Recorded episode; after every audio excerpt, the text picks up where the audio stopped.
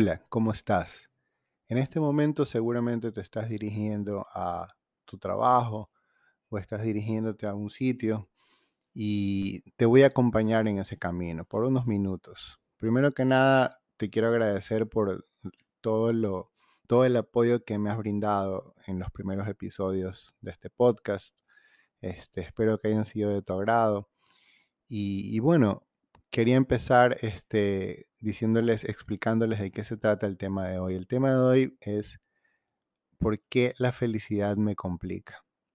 Entonces ustedes dirán, bueno, la felicidad es un concepto que cuando te piden que lo describas, seguramente se te viene a la imagen una, una idea, ¿no? Todos nosotros tenemos en la cabeza siempre la pregunta cuando nos hacen, bueno, ¿qué, qué es para ti la felicidad? Entonces podemos describirlo como mi familia, eh, tener eh, estabilidad económica, poder irme de viaje, eh, tal vez encontrar a una pareja. Entonces tenemos distintos conceptos de felicidad y, y siempre queremos alcanzarla, siempre queremos buscar la forma de llegar a ese momento, a esa imagen que la percibimos como que ese día, cuando se cumpla eso, va a ser el día que vamos a ser felices. Pero yo les quiero contar algo, les quiero contar una historia. Y esta historia se las voy a contar gracias a que, bueno, soy fiel oyente del podcast Secular Buddhism de Noah Rechera, que lo pueden encontrar también en Spotify. Y, y bueno, este podcast se trata de budismo secular, es decir, no visto desde el punto de vista de la religión, sino de las enseñanzas que podemos obtener de parte del budismo. Y esta historia, pues bueno, la, escuché en este podcast y me pareció muy bonita. Esta historia dice así. Se trata de un rey, es una historia, una, una leyenda persa, ¿verdad? Imaginémonos una época muy antigua. Se trata de un rey. Y este rey estaba un poco cansado porque llegaba a sentir momentos de tristeza. Entonces era una persona muy poderosa que tenía muchos súbditos y entre ellos tenía muchos, muchos magos, muchos sabios, ¿no? Estos sabios este, fueron reunidos todos en, la sala del, del, rey y el rey les encomendó una tarea. Les dijo, no quiero ya sentirme triste, quiero empezar a sentirme feliz. Entonces, ¿de qué manera ustedes pueden hacer para que esto suceda? ¿Verdad? Entonces los sabios empezaron a reunirse, a deliberar y a encontrar la manera de poder ayudar al rey, ¿verdad? Y finalmente fueron y le presentaron al rey una solución. Le dijeron, vamos a darte un anillo. Cuando el rey cogió el anillo, en el anillo había una inscripción. Esa inscripción en inglés decía así, This too shall pass, que significa esto también pasará cada vez que el rey se llegase a sentir triste, él iba a leer la inscripción del anillo y él iba a entender de que la tristeza que estaba sintiendo tenía una ventaja y es que era pasajera, es decir, en algún momento iba a dejar de sentirla. Pero ese anillo tenía una, una desventaja, digamos que venía con una trampa, ¿no? Y la trampa que venía en este anillo es que cuando él lo, leí, lo leyera en un momento en donde no esté triste, sino que estaba, por ejemplo, feliz, el anillo iba a decir exactamente lo mismo. Entonces, si él estaba en un momento de felicidad, también él iba a leer el anillo y iba a decir, this too shall pass. Es decir, esto también pasará. Cualquier momento, cualquier emoción que él llegase a sentir, iba a haber el mismo resultado porque la inscripción del anillo no iba a cambiar. ¿Qué me enseñó a mí esta, esta leyenda, esta historia? Me enseñó que aquellos momentos que nosotros vemos en el futuro como momentos de felicidad, como épocas de felicidad, son momentos cortos, momentos muy efímeros. De hecho, la felicidad es una emoción.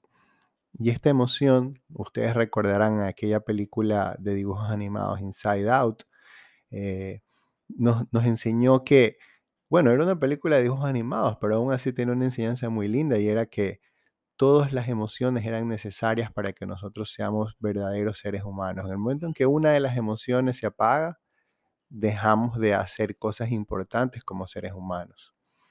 Entonces, el hecho de, de decir, siempre voy a ser feliz en el futuro, porque yo tengo una imagen de la felicidad en el futuro y me voy a concentrar muchísimo en alcanzar aquello, es una de las cosas que más nos hacen sentir defraudados. Es una de las cosas que más nos complican la vida. El hecho de tener un ideal de felicidad y de hacer todo lo posible para alcanzarlo y querer que ya llegue ese día y estar esperando con ansias aquella subida de sueldo, aquel viaje que queremos hacer, aquella llegada de esa persona que queremos conocer. Todas esas cosas, mientras más nos desesperamos tratando y teniendo en nuestra cabeza que ese es el ideal de felicidad que existe, más nos vamos a complicar nuestra vida. ¿Por qué?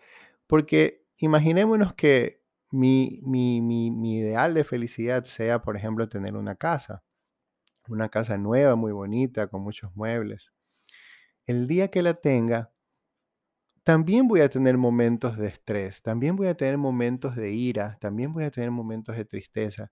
El hecho de poder tener estas cosas no quiere decir que solo de ahí en adelante mis días van a ser 100% felices, porque la emoción de la felicidad tiene impermanencia. Y el concepto de la impermanencia significa que nada es duradero, especialmente las emociones.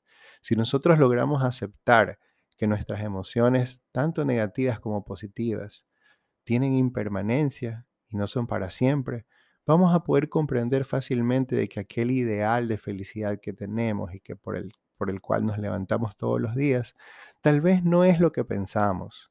Tal vez la felicidad la podemos obtener hoy mismo. Yo sé que hoy es un día difícil para ti, vas a tener que presentar en el trabajo algún proyecto, vas a tener que esperar a que llegue esa deuda que no te pagan, vas a poder, vas a tener que otro día esperar que no llegue la persona adecuada para ti. Sin embargo, podemos encontrar pequeños momentos de felicidad en las pequeñas cosas que el día de hoy lo hagan especial. No necesitamos esperar a que llegue ese día soñado, porque mientras más esperemos que llegue ese día y más nos desesperemos porque llegue, más nos estamos complicando la vida. Y ahora yo les digo, ¿por qué entonces nos creamos tantas imágenes de felicidad en nuestra cabeza? ¿Por qué es tan fácil que hoy en día, en este siglo XXI, en, este, en esta década, ¿verdad? En esta época actual, nosotros tengamos tan parecidos entre nosotros las imágenes de felicidad en nuestra cabeza. Si le preguntamos a varias personas, pues muchos van a decir respuestas parecidas. Y eso es porque estamos constantemente asediados por información que nos hace conocer cómo es la felicidad que los demás quieren alcanzar. Y esto sobre todo se da en cuando vemos televisión, cuando leemos las noticias, pero sobre todo especialmente cuando vemos redes sociales. ¿Qué es lo que pasa con las redes sociales? Las redes sociales son un instrumento que sirve para muchas cosas, pero una de las desventajas que tiene es que todo lo que se publica ahí especialmente cuando estamos hablando de redes sociales donde salen fotos y están los conocidos, los amigos, son momentos de felicidad. Nadie se está sintiendo triste en este momento, se toma un selfie y lo sube en Instagram y dice, esa es mi foto de pantalla, ¿no? Muchas personas no hacen eso, ¿no? La mayoría justamente toma aquellas fotos que representan uno de los momentos más felices que tuvo. Entonces imagínense, nosotros abrimos nuestra, nuestro Instagram y empezamos a revisar las historias de muchas personas que todos al mismo tiempo están mostrando sus momentos de felicidad en ese instante. En pequeños segundos podemos nosotros alimentar nuestro cerebro de una serie de momentos de felicidad que otras personas han subido. ¿Qué es lo que nuestro cerebro hace? Nuestro cerebro funciona como cuando tú vas a un banquete y ves tanta comida y no sabes por qué empezar a comer y quieres comerlo todo. Asimismo, nuestro cerebro empieza a ver todas estas imágenes y empieza a interpretarlas como ¿por qué yo no estoy ahí? ¿Por qué yo no tengo ese momento? ¿Por qué yo no tengo la oportunidad en, en este día de poder disfrutar en esa playa, de poder disfrutar en París, de poder disfrutar en ese viaje, de poder disfrutar con mi familia? ¿Por qué yo no tengo esa familia? ¿Por qué yo no tengo esa casa? ¿Por qué no tengo esas cosas? Todo eso empieza a, llegar a nuestro cerebro. Y mientras seguimos, por ejemplo, manejando en el carro o estamos en el trabajo tipeando una carta, estamos haciendo cosas conscientes, pero nuestro cerebro sigue haciendo la digestión de todas estas imágenes en nuestro cerebro para que empiecen a crearse esos patrones que luego vas a considerar que van a ser tu propia felicidad.